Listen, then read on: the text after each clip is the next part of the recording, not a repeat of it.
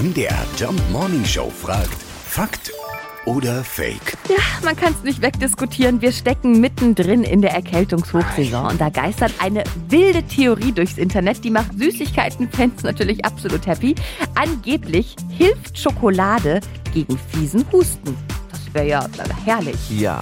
Ja. und der Mann, der Sarah eventuell glücklich machen kann, ist MDR-Fernseharzt Dr. Carsten Lekutat.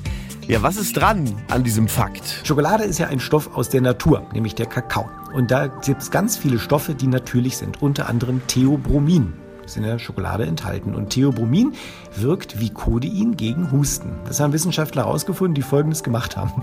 Die haben Testpersonen genommen und haben den ja, Stoffe aus dem Chili in den Rachen reingespritzt und haben dann geschaut, ob die anfangen zu husten und haben die Hustenstärke gemessen und haben gesehen, wenn die Theobromin zu sich nehmen, dann husten sie weniger. Also weg mit Hustensaft und Kräutertee, lieber zwei, drei Tafeln Schokolade essen und die lästige Hustenattacke ist vorbei, oder was? Ich denke, wenn jemand erkältet ist und Reizhusten hat, kann das ja mit dunkler Schokolade mal versuchen. Das Problem ist nur, in Schokolade ist so viel Theobromin auch gar nicht drin. Wenn es nicht wirkt, dann sollte man doch eher auf andere pflanzliche Stoffe zurückgreifen. Tja, da gibt's wohl ein klares Jein.